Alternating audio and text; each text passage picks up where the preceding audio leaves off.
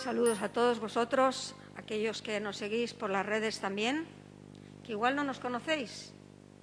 Solamente nos habéis puesto cara porque nos veis aquí o porque sale el nombre de nuestra iglesia. Os saludamos con la paz del Señor a todos vosotros. Y si hay un propósito de poder publicar en las redes, aparte de que nos conozcáis y que se predique la palabra de Dios, hay un propósito, que si hay alguien que no ha tenido un encuentro personal con el Señor, lo pueda tener a través de esas redes. Y bueno, entrando ya en, el tema, estamos ya cerquitos de, muy cerca de la Navidad, ¿verdad? Hemos entrado ya en el mes de diciembre, ya estamos a mediados, ya veis que están las cositas pues con el tema de la Navidad. Paola nos lo ha puesto muy bonito en la entrada del templo también aquí delante. Vemos que ya se va acercando la Navidad, estamos a unos 15 días más o menos de, de la Navidad. Y a mí en esta mañana, con la ayuda del Señor, me gustaría compartir sobre, bajo el tema de Cristo, la verdadera Navidad. Cristo, la verdadera Navidad. Y para eso vamos a usar dos textos en esta mañana. Vamos a tener primeramente en Isaías y luego en Mateo. Vamos a tener un texto paralelo donde lo vamos, luego al final de la palabra lo vamos a mirar, pero que tiene mucha relación el uno con el otro. Creo que no se puede compartir ese texto sin compartir el otro. Por lo menos yo lo he, lo he unido así. Queriendo compartir un poquito sobre la Navidad, sobre este tiempo, ¿verdad? Porque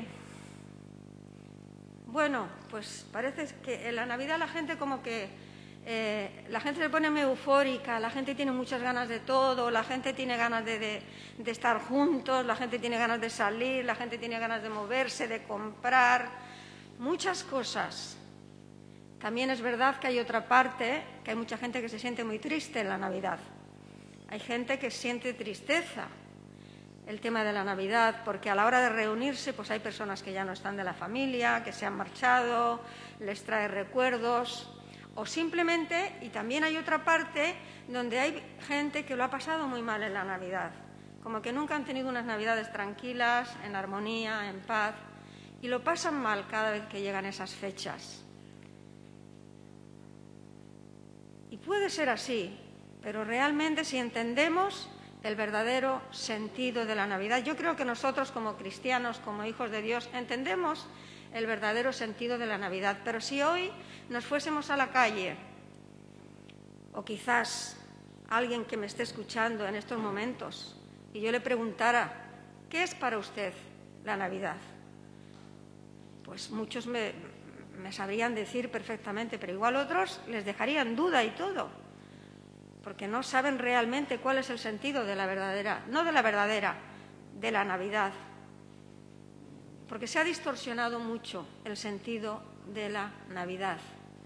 Y yo me gustaría compartir un poquito esta mañana sobre eso. Así que vamos a leer en, Isaías, capítulo 9, si me queréis acompañar. ¿Cuántos tienen su Biblia? Amén porque aunque nos pongan en la pantalla, tenemos que venir con nuestra Biblia. Gloria al Señor. Isaías 9. Es bonito. El texto que voy a compartir en esta mañana es un texto bonito que todos lo conocemos. Quizás algunos de vosotros, con, con la información que os he dado, ya sabréis de lo que estoy hablando también. El pastor seguramente lo sabrá. Isaías 9 del 1 al 7 dice así la palabra, mas no habrá siempre oscuridad para la que está ahora en angustia, tal como la aflicción que le vino en el tiempo que livianamente tocaron la primera vez a la tierra de Zabulón y a la tierra de Neftalí, pues al fin llenará de gloria el camino del mar, de aquel lado del Jordán, en Galilea, de los gentiles. El pueblo que andaba en tinieblas dio gran luz, perdón, los que, los que moraban en tierra de sombra de muerte, luz resplandeció sobre ellos. Multiplicaste la gente y aumentaste la alegría. Se alegrarán delante de ti como se alegran en la siega, como se gocen como se gozan cuando reparten despojos.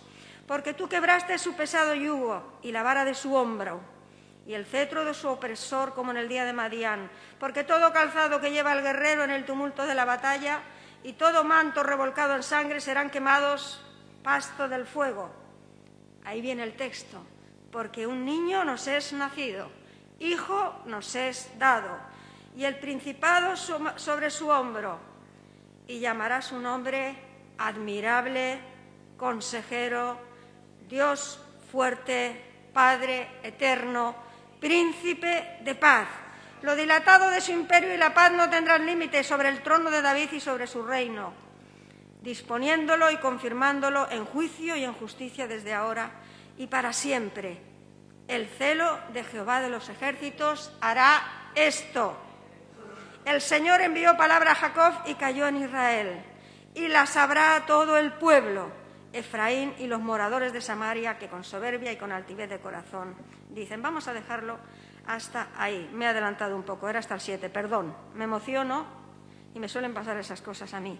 Bien, quiero leer en Mateo también ya les he dicho que íbamos a tener un texto paralelo en esta mañana y lo quiero leer al principio. Luego tocaremos un poquito, pero lo quiero leer al principio para que nos situemos un poco. En Mateo 4, 12 al 25, dice así la palabra. Mateo 4, 12 al 25. Cuando Jesús oyó que Juan estaba preso, volvió a Galilea.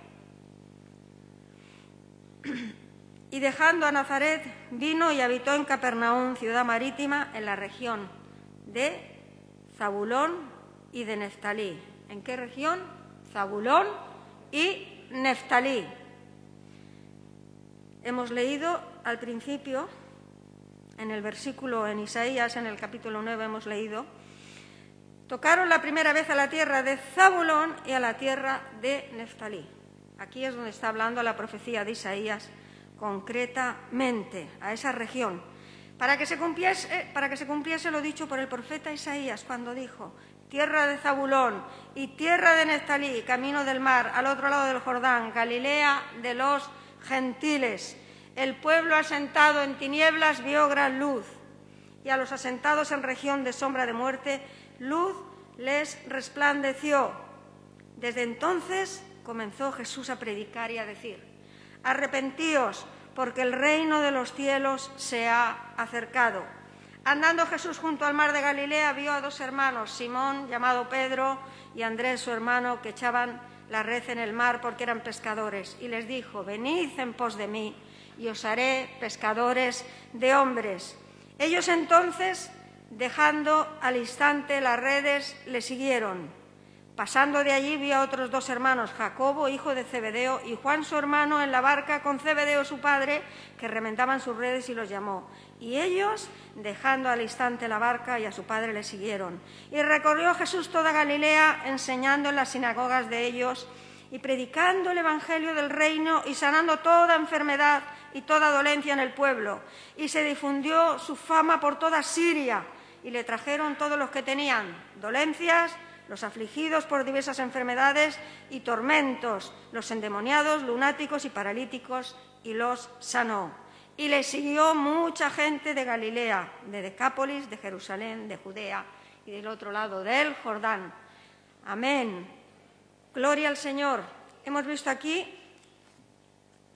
la profecía al principio en Isaías y hemos visto el cumplimiento de esa profecía en el Evangelio, en uno de los Evangelios sinópticos, el Evangelio de Mateo, que, que Mateo enseña al pueblo judío más que nada, se dirige al pueblo judío en su Evangelio.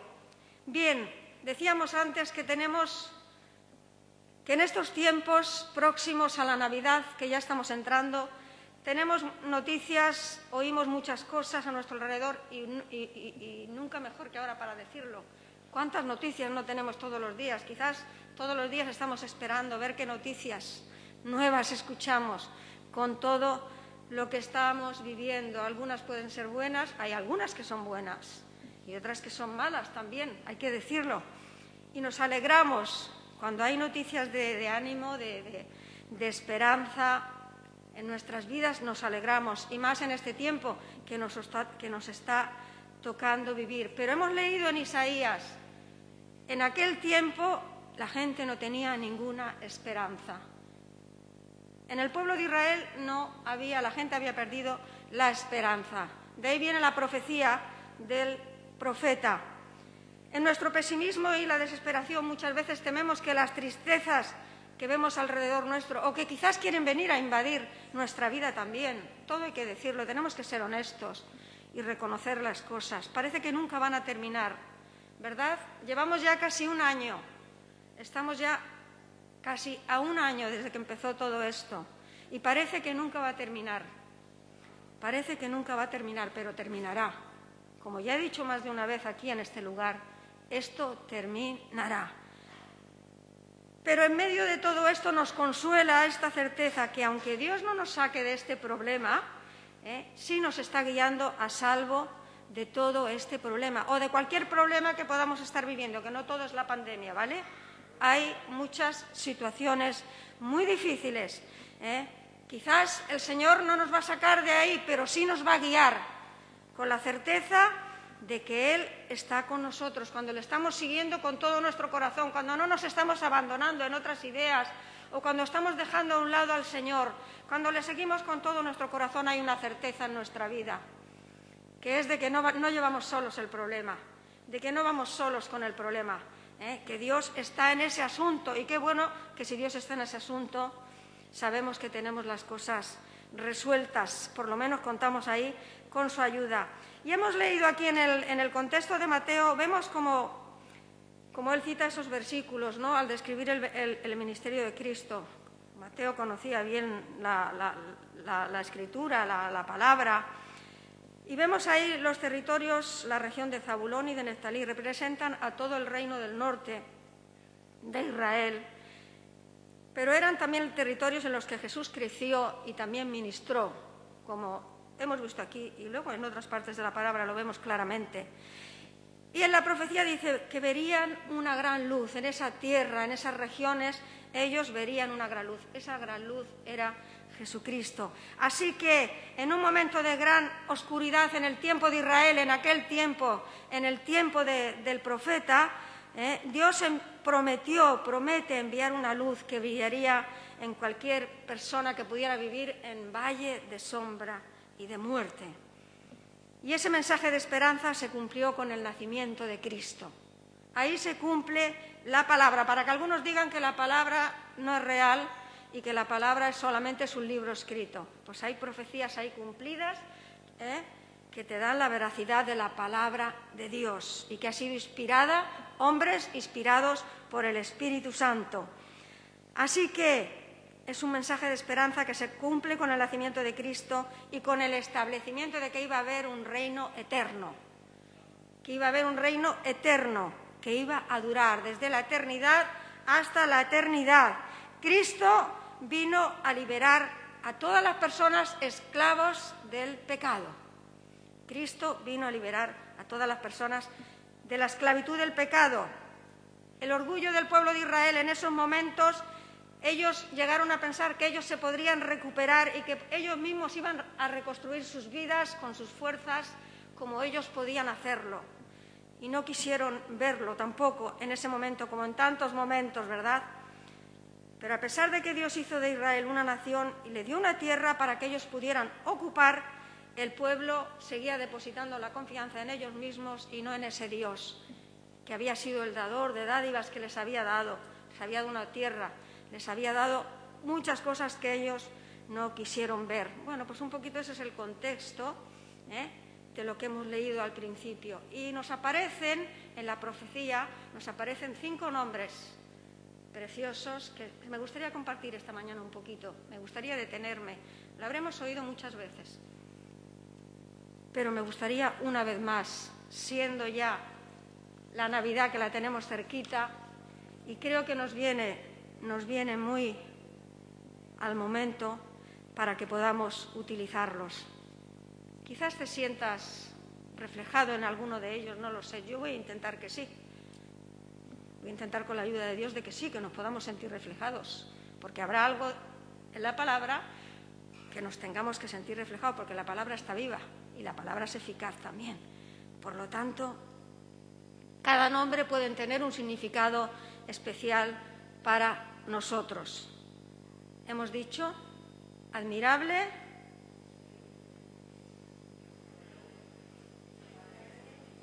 príncipe de paz. Vamos a repetirlo. Admirable, consejero, Dios fuerte, Padre eterno, príncipe de paz. Gloria al Señor. Así es. Empezamos con el primero, admirable, excepcional, sublime, sin par. Él es Dios y es hombre. El admirable es Dios y es hombre. El amor de Dios es la admiración de los ángeles y de todos los santos glorificados. El mismo nombre que el ángel de Jehová se llama a sí mismo, no sé si conocéis la historia, la historia de Manoa, el padre de Sansón. Si no la habéis leído, cuando tengáis un tiempo, leer que es una historia muy bonita. ¿eh? En el momento que esa familia viene un ángel y les anuncia de que iban a tener un hijo, porque la esposa de Manoa, el padre de Sansón, también era estéril. Y curiosamente vemos cómo otra de las mujeres bíblicas también era estéril y no podía tener hijo. Y vemos como en cada situación de, escasez, de, eh, de problemas, de dificultades que no pueden llegar a suceder, Dios se glorifica abundantemente, como lo hizo en la vida de Sansón. Y vemos ahí una historia muy bonita, pero simplemente quiero resaltar el dato en el versículo en jueces 13, 18, dice, entonces dijo Manoa al ángel de Jehová, ¿cuál es tu nombre? Para que cuando se cumpla tu palabra te honremos. Y el ángel de Jehová respondió, ¿por qué preguntas por mi nombre que es admirable? ¿Por qué preguntas por mi nombre que es admirable? Es el mismo nombre que le da el ángel de Jehová, el mismo nombre donde Isaías estaba llamando a ese Cristo que iba a venir, uno de los nombres que le da. ¿A quién admiramos nosotros? Yo admiro a personas. Yo admiro primero a Dios. Para mí Dios es admirable. Para mí Dios no hay otro como Él. Para mí Dios las cosas que Él ha hecho en mi vida no las ha podido hacer nadie, ni creo que haya nadie que las pueda hacer. Además, comprobado, con datos, con detalles, con muchas cosas, y científicos también. Para mí Dios es admirable, lo tengo que admirar todos los días. Si me paro a ver la creación, veo que es admirable, perfecta, toda la creación de Dios que Él ha hecho. Vemos la perfección de Dios completamente. Pero también admiramos a personas. Pregúntate en esta mañana, ¿a quién admiras? Aquello que tú admires, aquello que tú admires lo amarás. Admiremos, admiremos. Tenemos a personas que podemos admirar. Yo tengo personas que admiro, no lo voy a decir, no por nada, lo podría decir perfectamente, pero no lo, no lo quiero hacer.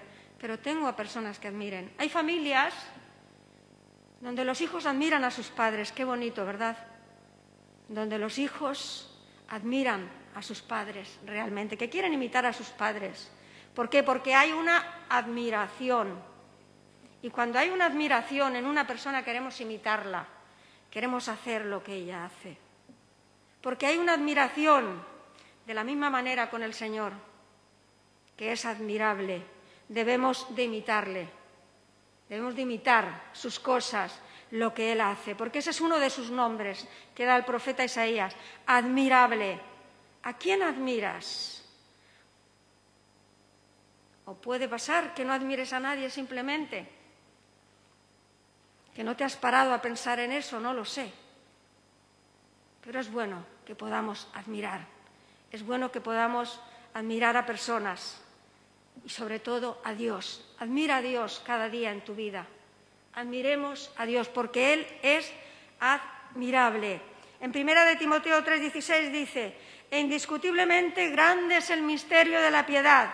Dios fue manifestado en carne, justificado en el Espíritu, visto de los ángeles, predicado a los gentiles, creído en el mundo, recibido arriba en gloria.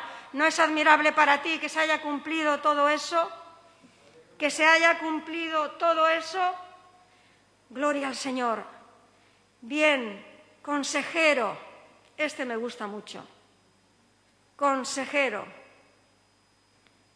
nuestro Dios consejero, que conoce los consejos, Jesucristo, que conoce los consejos de Dios desde la eternidad. Él conoce los consejos de Dios desde el principio y hasta el final, hasta la eternidad. Él da consejos adecuados. Él da consejos a los hombres Consejos en que consulta nuestro bienestar muchas veces. Cuando una persona va a pedir un consejo, probablemente será porque necesita bienestar en su vida. Mayormente suelen ser de esa, de esa índole. Nadie enseña como nuestro Dios. Nadie da consejos como nuestro Dios. Pero sabes que Dios, el soberano, Él no necesita rodearse de consejeros para gobernar. Él mismo es el consejero. ¿Sabes que los gobernadores, los gobernantes necesitan tener un consejo a su alrededor? En la Iglesia también necesitamos un consejo, que ahí es donde se hablan las cosas y donde se deciden. La palabra también lo dice, que en la multitud de consejeros está la sabiduría. Pero el soberano no necesita rodearse de esos consejeros para gobernar, porque Él mismo es el consejero. Le voy a pedir a Lucien que me ponga Génesis 1.26, por favor, que yo lo pueda leer para no... Hubo una parte, ahí en, en la creación. Entonces dijo Dios, hagamos al hombre a nuestra imagen, donde Dios ahí no estaba solo, había un consejo ahí. Hagamos al hombre a nuestra imagen. Hagamos, hagamos, no estaba hablando él solo. Tuvo ahí un consejo, pero él mismo era el consejo. ¿eh? Porque ese consejo era el Padre, el Hijo y el Espíritu Santo. Y él mismo era el consejo. En Salmos 16, 7 dice, bendeciré a Jehová que me aconseja. Aún en las noches me enseña mi conciencia. En Romanos 11, 33, 34 dice, oh profundidad de las riquezas de la sabiduría y de la ciencia de Dios, cuán insondables son sus juicios e inescrutables sus caminos, porque ¿quién entendió la mente del Señor? ¿O quién fue su consejero? ¿Quién entendió la mente del Señor? ¿Quién fue su consejero? En Colosenses 2.3 dice, en quién están escondidos todos los tesoros de la sabiduría y del conocimiento. Y luego también en Isaías 50, versículo 4 dice, Jehová el Señor me dio lengua de sabios para saber hablar al cansado. Despertará mañana tras mañana, despertará mi oído para que oiga como los sabios. ¿Sabes que el pueblo de Dios necesita consejeros que hablen las palabras de Dios y no sus propias palabras? El pueblo de Dios, repito, el pueblo de Dios necesita consejeros, pero consejeros que hablen las palabras de Dios y no sus propias palabras. ¿Sabéis que hay consejeros que hablan sus propias palabras? Debemos de hablar las palabras de Dios. El pueblo de Dios necesita que se levanten consejeros, que Dios les dé sabiduría, como hemos leído en Isaías. Dice Jehová, el Señor me dio lengua de sabios para, para hablar palabras al cansado. No todo el mundo tiene esa capacidad, ni tiene ese don para poder dar palabras al cansado. Qué bueno que en el pueblo de Dios se levanten hijos e hijas que puedan aconsejar a otros. ¿eh? que Dios le dé lengua de sabios, sabiduría, que despierte el oído para oír como los sabios y adquirir sabiduría. Qué bueno que podamos aconsejar bien con las palabras del Señor. Pues ese es nuestro Dios, ese es el consejero, ese es nuestro Dios, el que nos aconseja. Ya buscamos el consejo de Dios, buscamos su consejo. Y qué bueno, porque de verdad que nadie nos aconseja como Él. Dios fuerte, el niño de Dios, el niño Jesús, es encarnado, el omnipotente, el poderoso. Dice que tal es la obra del mediador que ningún poder menor que él, del Dios Todopoderoso, podía hacer que ocurriera. Dios puede hacer que ocurra todas las cosas, porque Él es el Dios fuerte, porque Él es el Dios poderoso. La palabra traducida como fuerte tiene el significado adicional de héroe. Hay un significado ahí adicional de héroe. ¿Quién es tu héroe? Si le preguntamos a los niños, pues imaginaros, los niños nos van a salir con un montón de nombres, ¿no? que ellos tienen como sus héroes. Alguno me dirá mi papá. O, puede decir mi mamá también, ¿por qué no? Hay mujeres que son muy valientes también. ¿eh? Pues Dios fuerte, ¿eh? nuestro héroe. ¿Es Dios nuestro héroe? Preguntémonos en esta mañana. Un héroe es aquel que todo lo puede hacer. ¿eh? que en cualquier momento tiene una solución, que no, va a haber en ningún momento que diga no sé cómo hacerlo, no te puedo ayudar. No, no, un héroe es aquel que en cualquier momento, en cualquier situación, nos va a ayudar. Pues ese Dios, ese héroe infinito de, su pueblo, ¿eh? ese guerrero divino, ha triunfado sobre la muerte y sobre el pecado. Él vino y triunfó sobre la muerte y sobre el pecado. En Deuteronomio 10:17 dice, porque Jehová vuestro Dios es Dios de dioses y Señor de señores, Dios grande, poderoso y temible, que no hace acepción de personas. En Jeremías 32, 18 dice que haces misericordia a millares y castigas la maldad de los padres en sus hijos después de ellos. Dios grande, poderoso, Jehová de los ejércitos es su nombre. Y si vamos al Salmo 24, ¿quién es este Rey de Gloria? Jehová, el fuerte y valiente, Jehová, el poderoso en batalla. Viene una persona a mi mente, cuando cito esto hay una persona que viene a mi mente, completamente además. ¿Quién es este Rey de Gloria? Es Jehová, el fuerte, el valiente, el poderoso en batalla. ¿Por qué tenemos miedo? si el Dios fuerte está con nosotros? ¿Por qué tememos?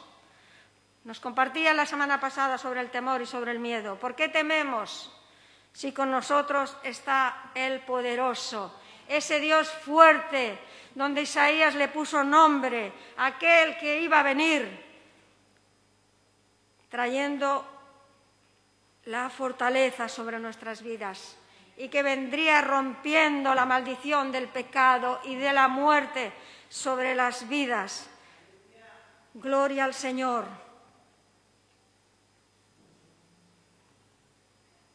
Me gustaría dejarte esa pregunta ahí.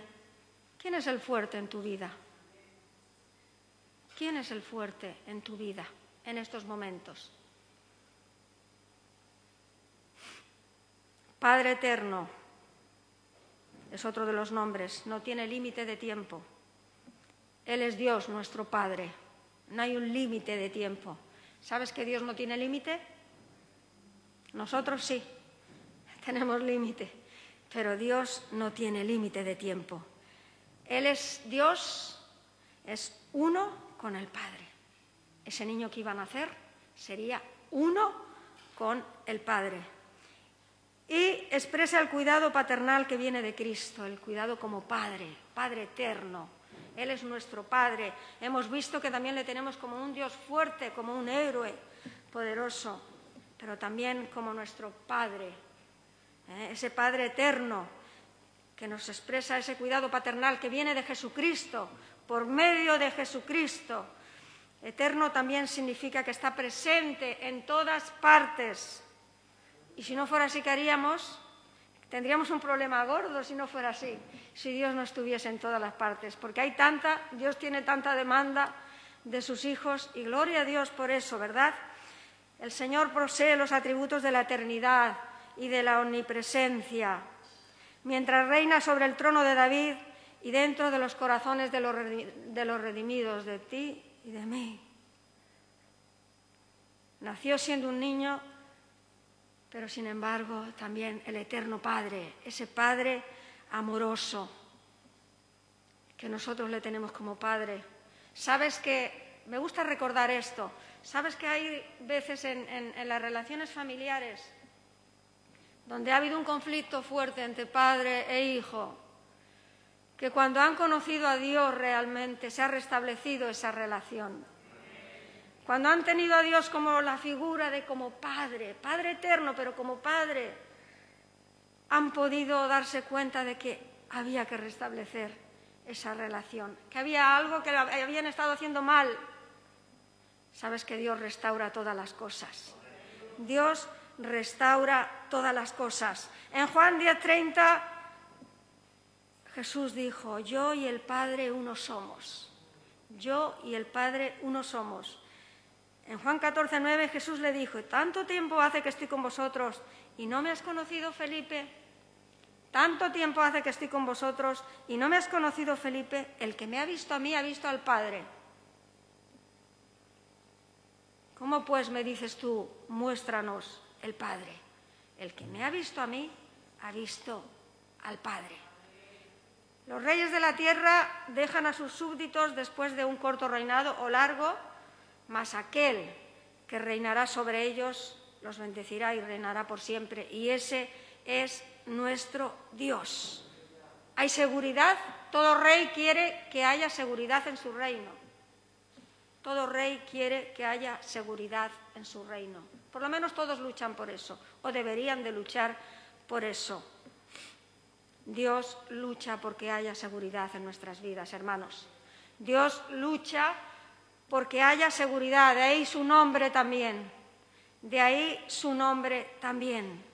¿Estamos seguros en el reino de nuestro Padre? ¿Nos sentimos seguros? ¿Hay seguridad en nuestra vida? En el reino de nuestro Padre. Yo puedo decir que tengo seguridad si hay algo en mi vida, si hay algo en mi vida es seguridad, porque sé que Dios está conmigo. Bien, vamos con el último nombre, príncipe de paz. Príncipe de paz. Su reino está caracterizado por Shalom. Él es nuestra paz. Él es nuestra paz. Cristina compartía algo sobre esto el viernes. Él trae sanidad, él nos da bienestar, prosperidad, felicidad y el cese de toda enemistad. Donde viene y donde está el príncipe de paz, tiene que cesar toda enemistad que pueda haber. Él es nuestro príncipe de paz. Él es nuestra paz. En Lucas 2.14 anunciaron los ángeles, las huestes celestiales. Gloria a Dios en las alturas y en la tierra paz. Buena voluntad para con los hombres. Ese fue en el momento, en los días donde iban a hacer, donde se iba a dar cumplimiento ¿eh? de la profecía, donde iban a hacer ese Cristo, ese niño, ese niño de Belén. En Efesios 2.14 dice, porque Él es nuestra paz que de ambos pueblos hizo uno, derribando la pared intermediaria de, intermedia perdón, de separación. Me gusta mucho ese texto y ¿sabéis por qué? Porque es un texto que a mí me da confianza de saber que ya no hay ninguna pared intermedia que me separe de Dios. Porque Él ya ha derribado esa separación. ¿Por qué? Porque mandó a su Hijo, que es nuestra paz, y de ambos pueblos del pueblo de Israel y del, y del pueblo gentil, de los gentiles, hizo solamente un pueblo y ha derribado. ¿Hay paz en nuestra vida? ¿Está con nosotros el príncipe de paz? En nuestra vida tiene que haber paz. Si el príncipe de paz está en nosotros, en nuestra vida tiene que haber paz, hermanos. ¿Eh? En nuestra vida tiene que estar la paz de Dios. Bien, hemos visto un poquito, entrando un poquito en el significado de los nombres, y nos vamos ahora al otro texto que os decía en Mateo, rápidamente ya, para ir concluyendo. Vemos aquí cómo Mateo vincula el ministerio de Jesús con el Antiguo Testamento. Hemos dicho al principio que conocía las Escrituras y vemos cómo vincula con el Antiguo Testamento al referirse a Isaías, porque lo cita ahí, el libro de Isaías.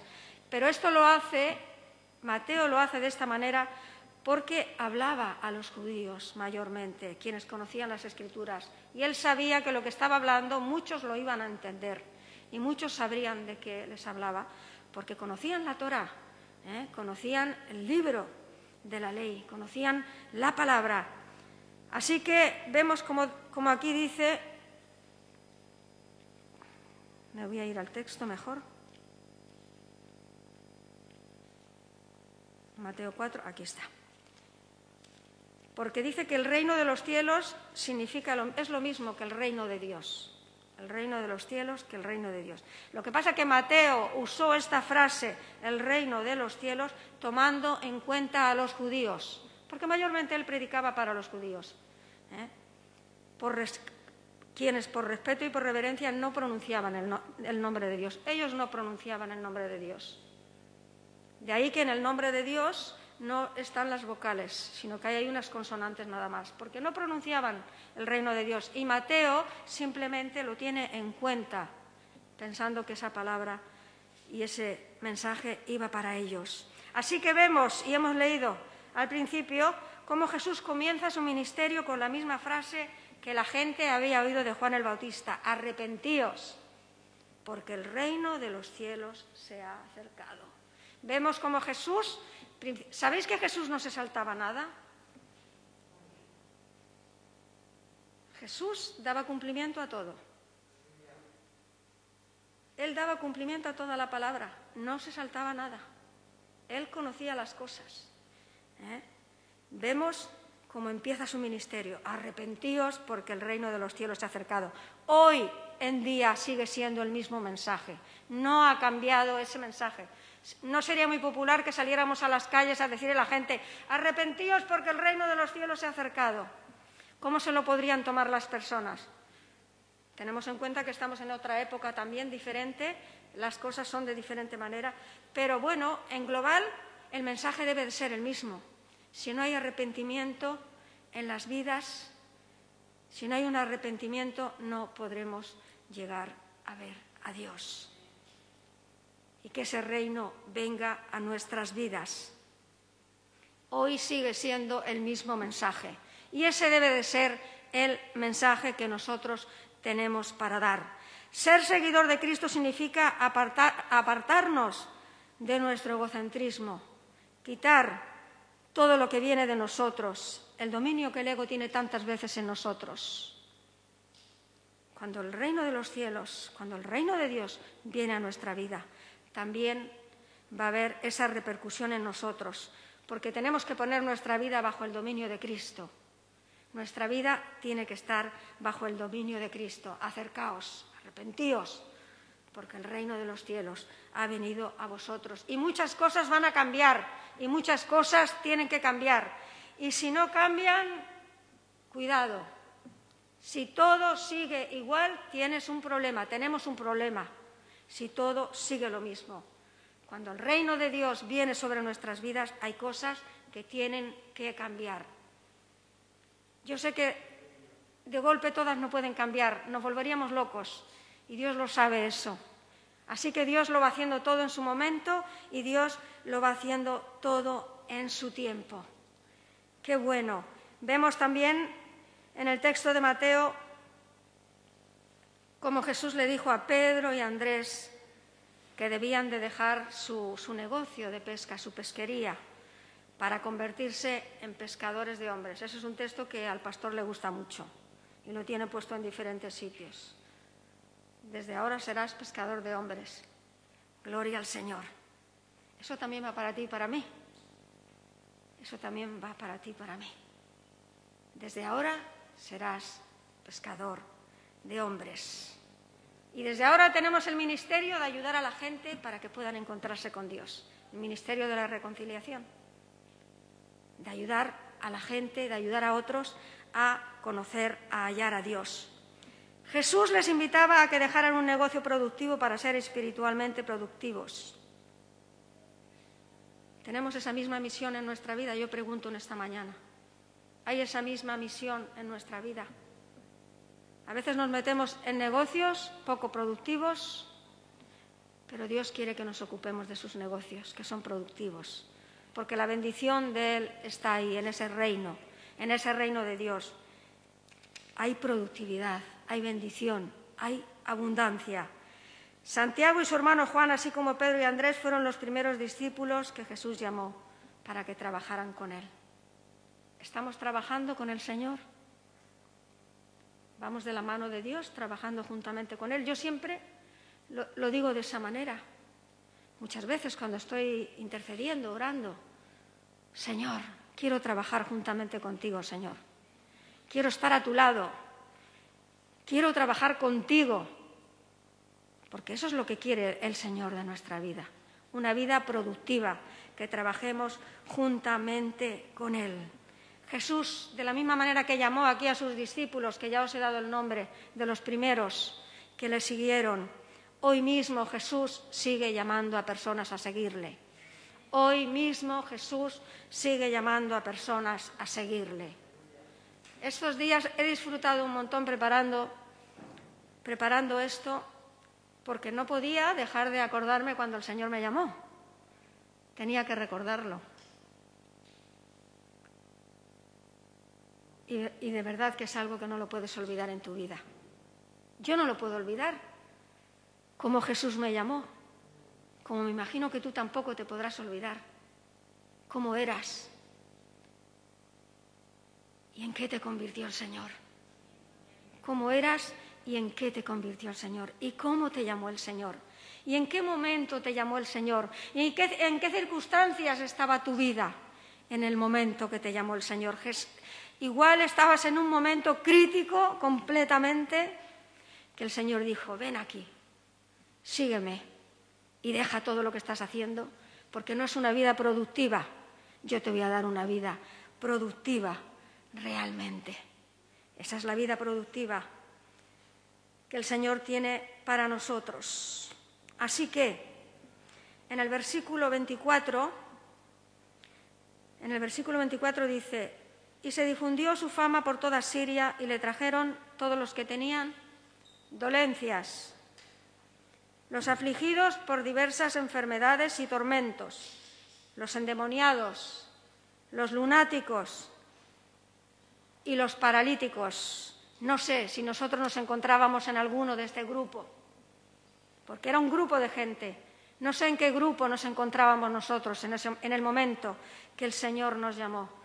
Contéstate tú mismo, yo sí que sé dónde yo estaba. Creo que estaba en más de uno, en más de uno de esos grupos. En el momento que el Señor me llamó. ¿En qué grupo? Piensa en esta mañana. ¿En qué grupo estabas? O, no lo sé si hay alguien aquí que quizás pues todavía no ha atendido al llamado del Señor y se encuentra ahí en algún grupo y está ahí luchando por encontrar algo mejor en su vida. O quizás alguien nos esté escuchando y está buscando algo mejor para su vida. Pregúntate en esta mañana, ¿en qué grupo te encuentras realmente? Así que había otro grupo, en el versículo 25 dice, y le siguió mucha gente de Galilea. Y le siguió mucha gente de Galilea también. También había el grupo de muchísima gente que le seguía ¿eh? y que le seguían hacia adelante.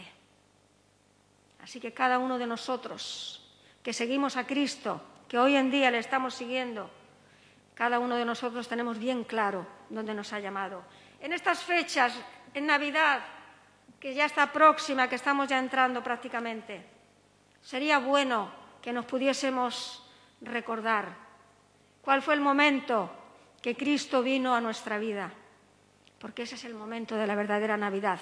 Así como la profecía de Isaías Dijo que, el pueblo que estaba asentado sobre sombras de muerte vendría una gran luz sobre ellos. Pues de la misma manera, de la misma manera, así fue cuando Cristo vino a nuestra vida. El niño que debería de nacer en Belén, ese mismo niño, es el que vendría a dar el sentido de la Navidad. La Navidad para ti y para mí es el día que Cristo ha nacido en mi vida. Esa es la verdadera Navidad. En Mateo 1:21 dice, y dará luz un hijo y llamará su nombre Jesús, porque él salvará a su pueblo de sus pecados. Esa es la verdadera Navidad. Esa es la verdadera Navidad que tenemos que celebrar. No distorsionemos la Navidad. El mundo ha distorsionado la Navidad, claramente. Es más, muchos decíamos al principio, si preguntáramos, algunos no, sabrían. Yo en alguna ocasión he visto un niño que para, él la Navidad era una estrella, sin más, y sus padres no le habían dicho nada más, solamente que se trataba de una estrella. Pero esa estrella tenía un significado y del por qué, pues no la habían enseñado. Y muchos incluso ni saben ni tienen ni idea.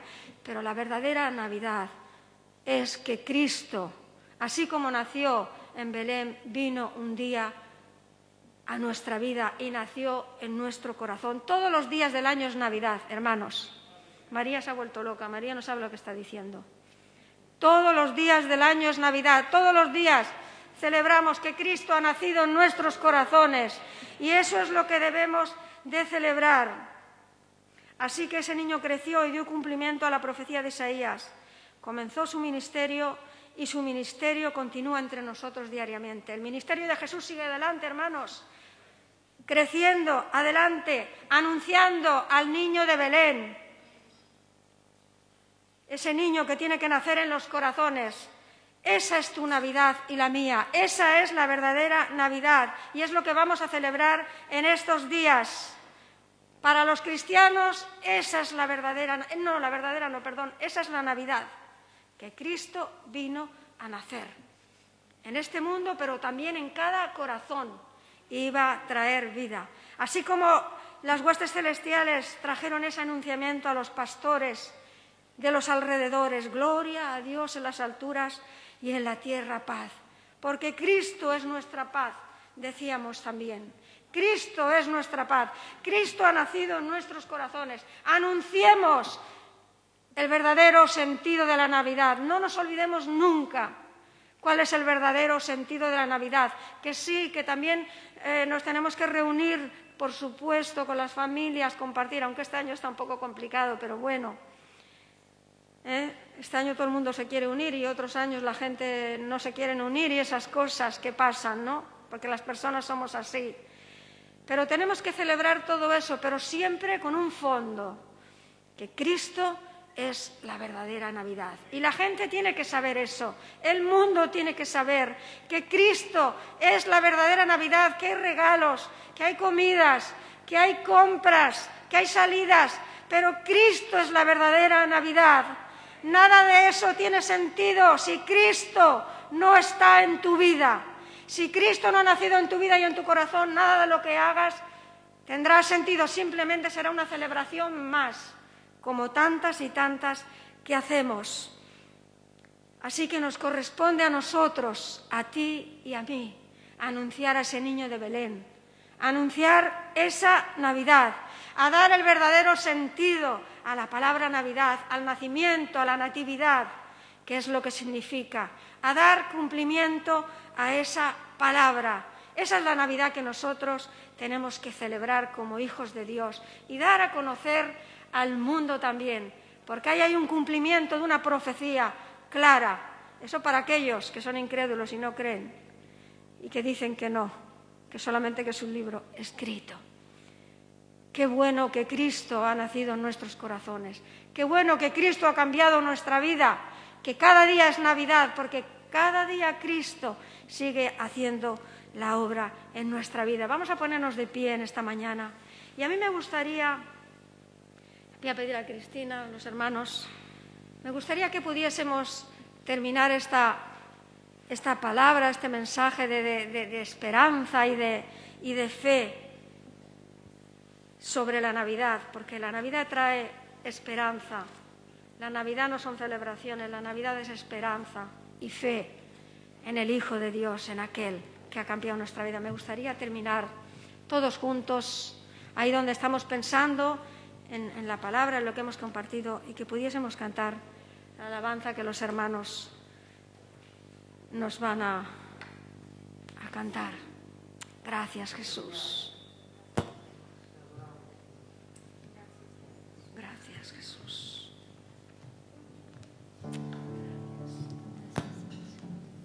Gracias Jesús.